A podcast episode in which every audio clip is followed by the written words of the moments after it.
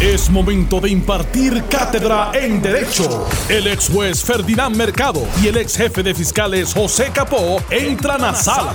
Todos de pie, porque a continuación arranca el podcast de Ante la Justicia. Este que le saluda el licenciado Eddie López. Hoy jueves 25 de marzo del año 2021. Como de costumbre me acompaña el ex jefe de fiscales José Capó y el ex juez Ferdinand Mercado. Buenas tardes compañeros. Muy buenas tardes distinguidos amigos. Saludos. ¿Cómo estás, Eddie? Saludos, buenas tardes, Ferdinand, a los amigos de Noti1. Y hoy quiero aprovechar, antes de que se me olvide, en la discusión que nos eh, enfrascamos durante el día, para felicitar a mi señora madre Ana María Rivera Díaz, que cumple sus 94 años. Dios nos ha permitido en ese tiempo disfrutarla y tenerla. Muchas felicidades, mami. Y pues, muchas felicidades de parte de nosotros también, porque obviamente eh, es sumamente importante y beneficioso y positivo eh, la oportunidad de tenerla Sí. eh, por tanto tiempo. Y, para los incrédulos, Capó tiene madre. Sí, señor. y Rivera, Capó y Rivera. Para todos los abogados defensores, pues se le aclara. Exacto. Mira, antes de comenzar con los temas, hay una nota que, que se trae, eh, ¿verdad? Acá en la, en la redacción y que tiene que ver con que en cualquier momento pudiéramos esperar la determinación del juez Anthony Cuevas en el caso de la impugnación de la alcaldía de San Juan, de la elección de San Juan, eh, y que eso puede, eh, ¿verdad? Eh, tomar algún, eh, puede bajar en cualquier momento.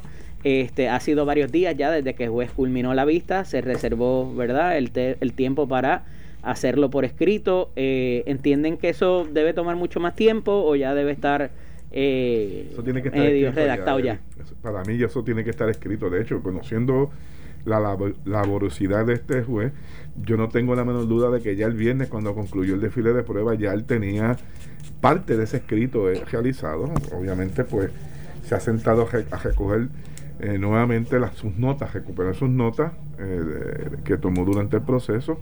Pero eh, me parece que la probabilidad hacia dónde debe inclinarse la decisión del juez está que está en la de dejar sin efecto la impugnación de, Ese de es el vaticinio. presentar así porque eh, la prueba que se presentó más allá de la testifical, ¿verdad?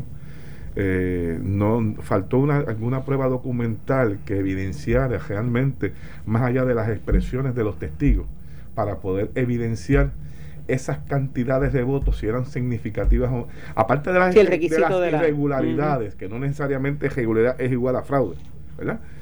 Eh, si eran suficientes o no para cambiar la elección y me parece que ese propósito no se pudo probar en, en, en el tribunal por la parte demandante y me parece pues que por ahí viene la decisión del señor juez. Ferdinand, esto es un proceso expedito, de ordinario se ve en, menos tiempo de lo que se ve un procedimiento ordinario. El juez va tomando unas notas, hay unos asuntos de derecho que, pero también tiene la, la, la- la virtud de que tiene esos argumentos ya por escrito de las partes, ¿verdad? Y se tiene que ceñir a lo que ve en sala y los argumentos por escrito de derecho de las partes. ¿Qué más falta cuando el juez o la juez determina qué hay en ese pensamiento, eh, ¿verdad? En esa cabeza, además de lo que ya ha visto, lo que tiene por escrito de las partes y las notas que ha tomado.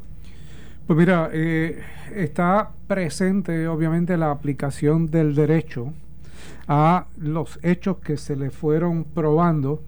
En este tipo de casos y en recursos extraordinarios de esta naturaleza, pues se solicita ayuda directa de la Administración de Tribunales y probablemente se le haya asignado un oficial jurídico Uno más. O, o más de uno que ha ido eh, recopilando la información, eh, uno en términos de derecho, otro en términos de los hechos, y van produciéndole al juez un borrador. Y, y en eso es lo que debe estar en este momento. Hay eh, compañeros jueces que, eh, independientemente del borrador que se le puede presentar, e inclusive de la posición de las partes, porque a veces se le pide a las partes que hagan algún tipo de proyecto o presenten un memorándum de derecho adicional, no necesariamente se le pide en sala directamente. Eh, y entonces pues va uniendo todos esos eslabones para sacar lo que será eh, su sentencia. Eso incluye des- descartando todo sí. ese tipo de cosas. Sí, in- incluye, incluye todo. Eh, claro, hay, hay unas cosas que el juez no va a incluir en su sentencia y que las partes lo señalarán como error eventual dentro del proceso eh, si es que van a apelar la determinación, pero eh, yo coincido con el racional planteado por Capó. Yo vislumbro que la, la construcción de esta sentencia va dirigida a eh, desestimar los planteamientos del peticionario, en este caso de, Natal, eh, porque si vimos lo que el juez estuvo viendo, pues nadie en Puerto Rico puede llegar a la conclusión de que se amerita una nueva elección a base de la posición incompleta que allí se planteó. Así que eh, vislumbro que el juez debe estar sacando esa decisión. Eh, como dije en el pasado, estamos cerca del viernes, hoy es jueves, así que si no la saca en la noche de hoy, pero durante el día de mañana creo que debe, debe salir. Siendo ese el supuesto de que en efecto desestime el reclamo del peticionario, eh, eh, ustedes entienden que de alguna manera hay algún mérito para ir en revisión eh, de lo que determine el juez o algún algún hecho particular o un fundamento de derecho que, que eh, sea meritorio explotar o explorar eh, con, por la, prueba que uno como dice Ferdinand por la prueba que tuvimos la oportunidad de ver en televisión verdad de la cómo se puso esa prueba yo entiendo que no.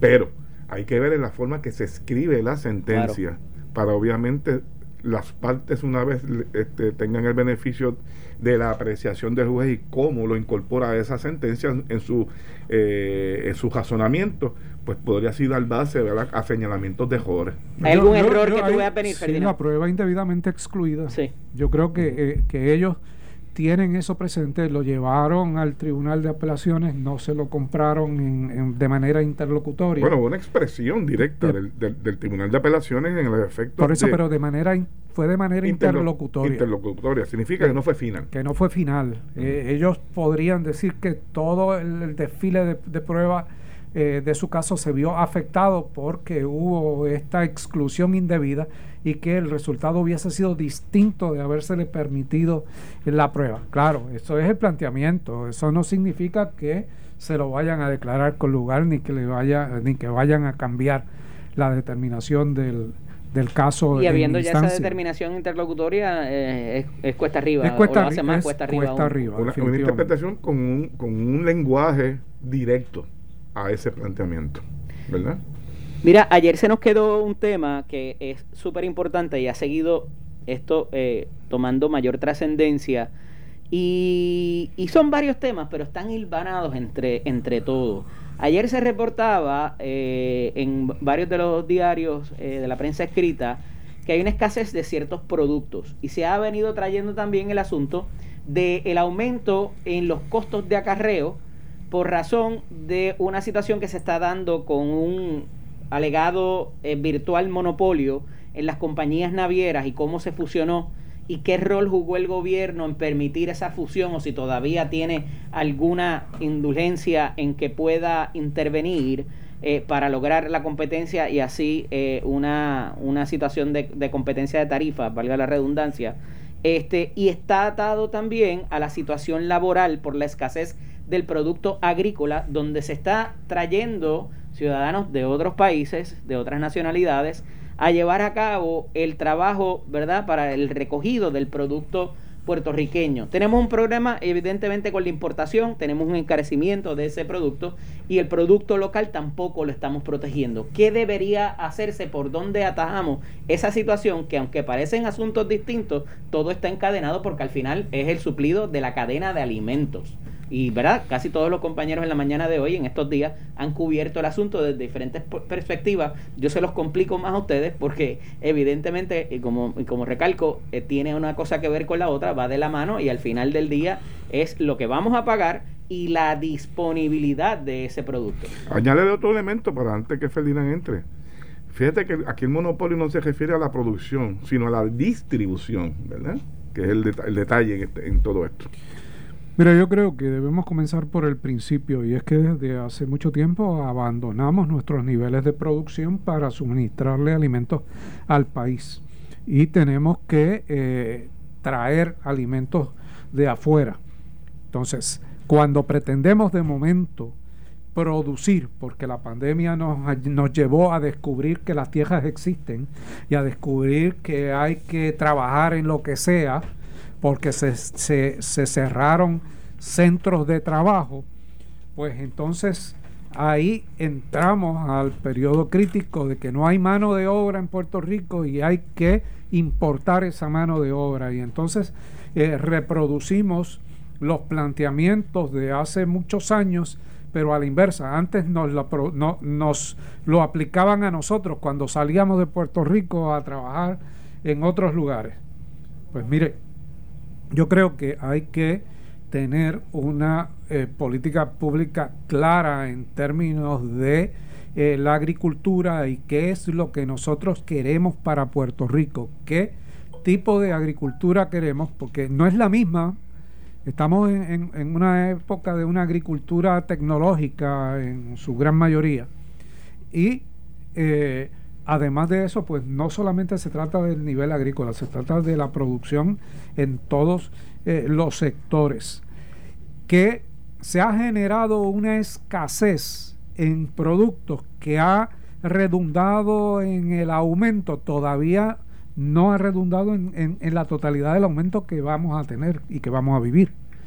Son muchos los sectores que eh, o han reducido el contenido de sus productos manteniendo el mismo, el mismo precio o sencillamente han eh, eh, aumentado el, precio a la misma cantidad eh, de producto. Por el otro lado está, están los monopolios que, que tú hacías señalamiento. Mira, esto ha existido desde que existe el comercio y la industria. Y es el nivel de acaparar tú las decisiones sobre cierto tipo de productos y, burlar las leyes antimonopolística y eh, que eso redunde en beneficio económico. Y a veces tú tienes tres corporaciones que son de los mismos dueños, la preside uno preside uno, otro preside otro y otro preside otra, y das la impresión de que son tres corporaciones diferentes y es la misma corporación con una junta de directores de las mismas tres personas. Y el Departamento de Justicia, que tiene una división antimonopolística, no actúa sobre, sobre esto, o cuando actúa, han sido muy pocas las instancias en que ha radicado algún cargo para evitar este tipo de esquema. Pero el esquema existe en todo, en todo, no solamente en las navieras, no solamente en eh, los productores o los distribuidores, existe en todos los niveles. Y obviamente esto a donde, a donde redunda es a tener mayores beneficios económicos. Eh, un poco, ¿verdad? Y, y, lo que quería traer con la división de asuntos monopolísticos es porque ya ha ocurrido en dos ocasiones previas en la historia de Puerto Rico, donde no habiendo una sola compañía que había competencia, las compañías se pusieron de acuerdo y esto se probó en dos ocasiones, hubo cárcel y hubo multas multimillonarias que se ponían de acuerdo para fijar la tarifa del acarreo de productos a Puerto Rico.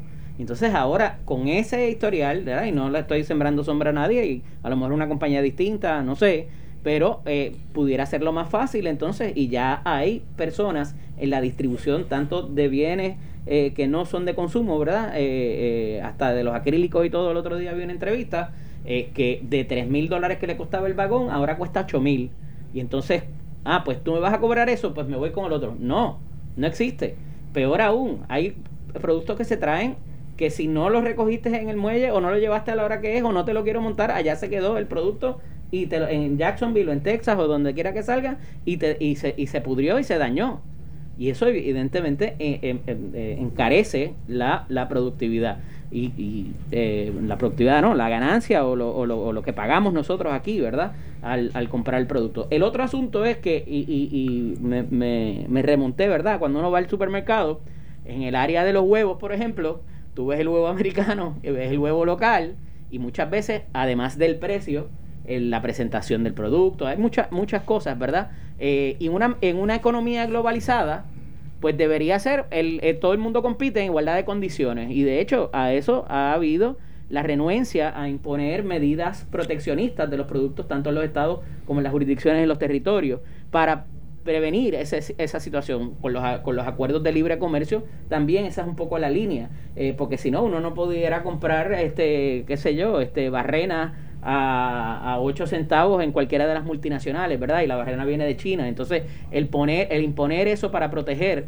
es, es, no, no, es bien visto verdad a esos efectos claro.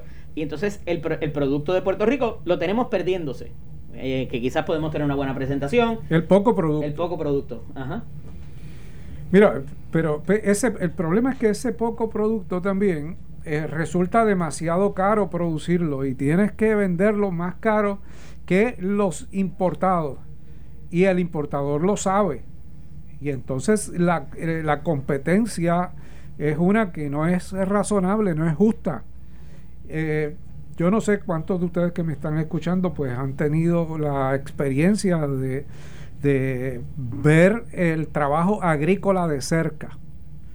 En mi caso, yo soy eh, nieto y me crié con mis abuelos, pequeños agricultores.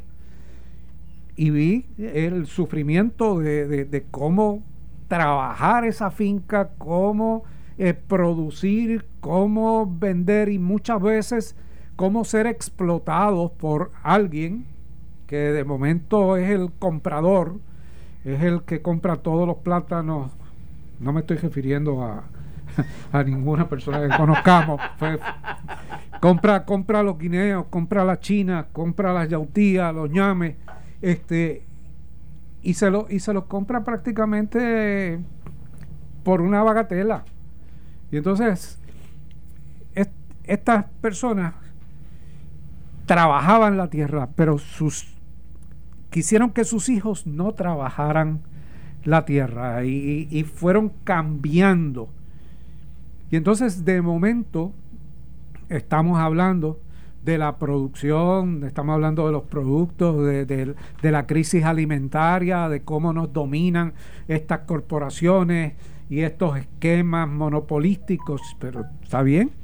Eh, podemos discutirlo muchísimo, pero mientras tú no tengas las estructuras para suplir, para suministrarle al consumidor lo que el consumidor necesita a un precio razonable y competitivo, pues nuestros productos se van a quedar sin poder venderse. ¿Por qué? es peor, porque se quedan en la porque se quedan en la, se quedan en las góndolas y, y entonces baja baja la compra, porque el supermercado o donde sea, este, te dice, no, no, no, tráeme, tráeme, me, trajiste eh, seis cajas, no, pues mira, se me quedaron todos esos productos, tráeme, la próxima vez tráeme dos, y la próxima tráeme uno, y la próxima quiebra el, el, agricultor. Pero ahí siempre hay un remedio, este Ferdinand. Eh, aquí es una cuestión de costo, ¿verdad? Eh, la gente tratando, como decía ahorita Juven, en, este, eh, Falú, Luis Enrique en su programa, sobre estirando la gente, estirando su pesito, ¿verdad? Pero, pero, mire, uno tal vez no le pide Saludos al licenciado Rubén Falú, que sé que estaba pensando, no fue que... sí. Pero mire, de 10 ocasiones que usted compre, que vaya al supermercado a buscar productos eh, farináceos, el huevo, eh, el pollo, pues mire, de 10 ocasiones por lo menos 8 o siete, cómprelo del producto de aquí, aunque sea un poco más caro, porque realmente la calidad y el sabor de lo que usted prueba cultivado en su tierra siempre va a ser mucho mejor que el importado. Y yo creo que eh, tenemos evidencia de eso, ¿verdad? Usted como consumidor lo sabe. Y de, de esa forma, pues patrocina, ¿verdad? Porque fíjese, por otro lado, estamos hablando de que Ahora el debate que si se pagan los 15 dólares este, como salario mínimo, pero entonces cuánto nos va a costar un tomate cosechado en Puerto Rico. Ya ronda entre los unos, ronda entre los 1.50 1.70 regularmente el precio de la libra del tomate. Pero lo vamos a poner a, a 2 dólares y medio, 3, pagando a 15. Es un mal que se cancela con el otro, ¿verdad? Y esa no es la idea. Así verdad que no se puede echar la, industria nativa hacia adelante. Vamos a la pausa, regresamos en breve. Estás escuchando el podcast de Ante la Justicia de Noti1630. En otra de las notas, y esto, ¿verdad? Se sigue aplazando, eh, y yo creo que aquí ya hay un mensaje detrás de, o nos gustaría pensar que existe Y es que el Departamento de Justicia Federal solicita al Tribunal Supremo de los Estados Unidos una extensión adicional de tiempo hasta el primero de junio para presentar sus argumentos por escrito en cuanto a lo que es el seguro social suplementario, la partida y su aplicación a Puerto Rico y los territorios. Y esto evidentemente pues eh, eh, viene del caso eh, que se vio a nivel de estancia, que fue apelativo y que ahora está ante el Tribunal Supremo, ante la consideración del Tribunal Supremo, para, eh, va ello, ¿verdad? El, caso.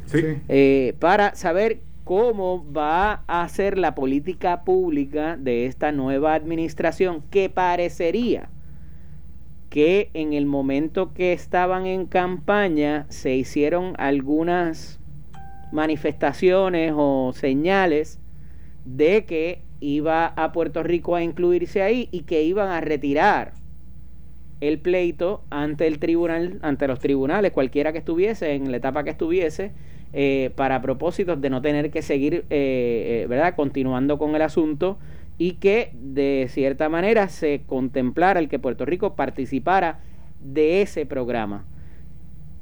¿Qué señal pudiéramos interpretar de seguir solicitando extensiones de tiempo para argumentar la posición? Pues mira, primero yo creo que es que están haciéndose muchas gestiones para que eh, se retire el caso, para, para, para eh, que el presidente cumpla con lo que eran las expectativas creadas durante la pasada campaña.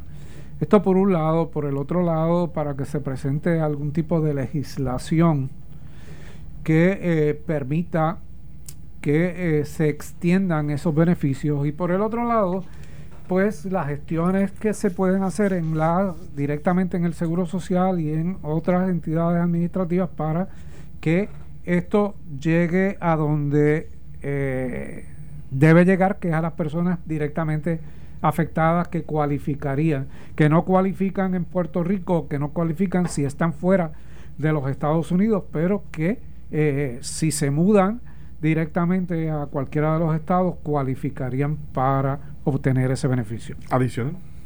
Que sí, que es adicional porque son, son personas incapacitadas en su mayoría. y mayores de 65 años. Eh, yo te diría que esta solicitud de, dilación para la argumentación responde básicamente a eso y a, que existe una posibilidad de que se resuelva el incidente sin que el tribunal directamente tenga que eh, adjudicarlo. Claro está. Ya está en manos del tribunal. El tribunal el... Ah, lo acogió. O sea, por el tribunal podría sencillamente decir, bueno, independientemente de lo que hayan hecho, vamos a adjudicar el derecho sobre esta materia y eh, no dejarlo académico, que sería el caso de la argumentación en julio, si es que de aquí a allá se tomara una decisión, mire, tribunal, eh, no vamos a presentar argumentación porque esto se ha tornado académico o el presidente ha dado instrucciones de que se extiendan estos beneficios o hay una legislación aprobada de estas legislaciones que se aprueban rápido eh, que provee los beneficios.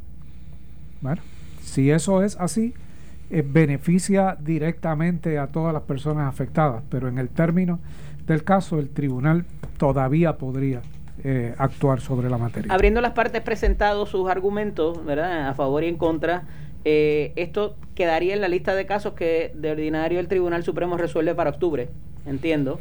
O sea que todavía hay tiempo, pero obviamente esa posición del gobierno en su política pública va a ser importante, Capó. Bueno, si el tiempo que está pidiendo el Departamento de Justicia al tribunal para presentar eh, sus argumentaciones, se le concede, estaremos hablando que tendría hasta el mes de agosto para, para, poder presentar sus argumentos, ¿verdad? Y eso le daría, según la, dice la nota del periódico, 30 días adicionales a una vez que el, Departamento de Justicia le tocaría a la defensa de Vallejo entonces 30 días para replicar también y, y presentar sus argumentos. Es una posibilidad, octubre siempre es el mes donde después del receso eh, se entra nuevamente a dirimir las controversias del Tribunal Supremo. pero no hay garantía que se, que se emita. ¿verdad? Lo cierto es que... pero este seguirlo postergando pudiera eh, dañar ese timetable. Lo que pasa es que mientras más tiempo se tome eh, en la presentación del argumento, es como dice Ferdinand, la probabilidad, más allá de presentar argumentos en contra, es la posible negociación política de la administración Biden a que se retire sus planteamientos, su pedido de, revisión de esa decisión tomada por los tribunales de apelación. De hecho, hay una carta que se envía, según está la nota, por Grijalva, presidente del, Comité de Energía, donde le está diciendo prácticamente al secretario de Justicia que retire esa su eh, petición de revisión de esa determinación para que se, no se discrimine contra el territorio de Puerto Rico, ¿verdad? me parece que eh, de alguna manera ese movimiento está haciendo, eh, se está trabajando por distintos sectores, tanto del Congreso como de otras personas, para eh, que el Departamento de Justicia desista de llevar este recurso. Y si en tiempo yo creo que el Tribunal Supremo no es uno consultivo, y de retirarse, me parece que en ese interín, o sea, el tribunal va a evitar tener que expresar una opinión mientras no tenga que hacerlo, ¿verdad? Por lo menos los tribunales supremos no han sido de esta manera consultivos hasta que no llega la controversia hasta ellos y le toca resolverlo. De llegar esto al tribunal y emitir una opinión y resolver el caso, estaríamos ante un nuevo caso insular eh, que complemente, ¿cuál fue el último? Harry versus Rosario, el del 87, que también tenía que ver sobre este tipo de beneficios. Yo, yo había indicado que no le tengo mucha fe, no le tengo mucha esperanza al, caso en el Tribunal Supremo, eh, por el efecto económico que eso también implica. Pero, pues, vamos a ver cuáles son las argumentaciones finales del Departamento de Justicia mientras tú no tengas una parte específica para evaluar pues tú puedes tener una, una idea y hacer una inferencia de lo que va a suceder porque te falta te falta la evaluación directa de una parte aun cuando ya ellos han sometido los memoriales y sabemos cuáles son eh, sus posiciones. Pero en la argumentación pues surgen las preguntas directas sobre sobre esta materia. Y más allá del aspecto administrativo de si cubre o no cubre, o es factible o es viable, o la aportación que hacemos para recibir el beneficio o demás, pudiera tocarse como pasó en aquel octubre fantástico que tuvimos Sánchez Valle, tuvimos promesa y tuvimos eh, a la vez también la posición de, no, la posición del Procurador General de Obama en ese momento. Eh, pudiera tocarse un tema que ha sido controversia en estos últimos días, que es la facultad y los poderes plenarios del Congreso. Yo creo que es inevitable que será parte de... a pesar de que esto tenga que ver con el Seguro sí, Social. pero será parte o de una, si no de la mayoritaria, de alguna concurrente o de conformidad o alguna disidente. Pero sí va a estar el planteamiento. Reconociendo que no hubo el famoso relinquishment eh, del, del, poder plenario del Congreso en el 59. No, bueno, no necesariamente, o, o, depende, depende de cómo sea la opinión, porque podría, podría Sotomayor... Eh, pero Ferdinand, con esta composición. Del, del, está bien, pero, pero, Sotomayor sigue siendo Sotomayor y sigue siendo juez asociada y tiene el potencial de hacer una concurrente o hacer una disidente y plasmar en ella lo mismo que plasmó en el caso anterior, en términos de que eh, hay una, una relación y eh, un planteamiento de renuncia de los poderes del Tuvo una representación ante los organismos internacionales. Claro, o sea, que podría ampliar su, su posición, como podría revocarse en su posición. O sea, aquí uno, uno parte de lo que ya está escrito y expresado. Pero, pues yo creo que sí, que van a hacer referencia a ese tipo de, distinción. Eh, y Tal vez no lo veo en la mayoritaria, pero, pero sí lo veo en, en otras de las opiniones adjuntas. Sería una, una tercera reafirmación dentro del marco constitucional, según lo ha interpretado eh, la composición del Tribunal Supremo de Estados Unidos. De que no hubo renuncia a los poderes. De que sigue teniendo poder plenario bajo la clase territorial sobre el territorio y puede discriminar. Tan sencillo como eso. esa podría ser la mayoritaria. Sí. Podría ser.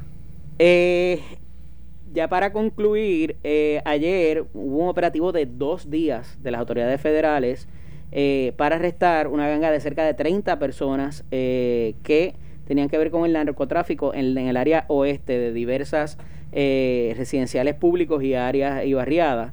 y aquí había una particularidad que me parece que no contemplan las autoridades cuando hacen el anuncio de la pena que se expondrían porque este operativo se da a raíz y así lo así lo el, FBI y, las autoridades federales en Puerto Rico lo destacan que eh, donde se levantó la, la, bandera es que estaban eh, adulterando o añadiendo un ingrediente a estos narcóticos que provocaron una serie de sobredosis en eh, obviamente en adictos y que eso fue lo que empezó, ¿verdad? lo que dio inicio a la cadena que terminó siendo lo que era, desembocó en, en los arrestos de ayer. Eh, y hablan de 10 años y hay personas inclusive incluidas en esos arrestos que tienen previo historial criminal, pero con todo y eso estaría 10 y 20 años.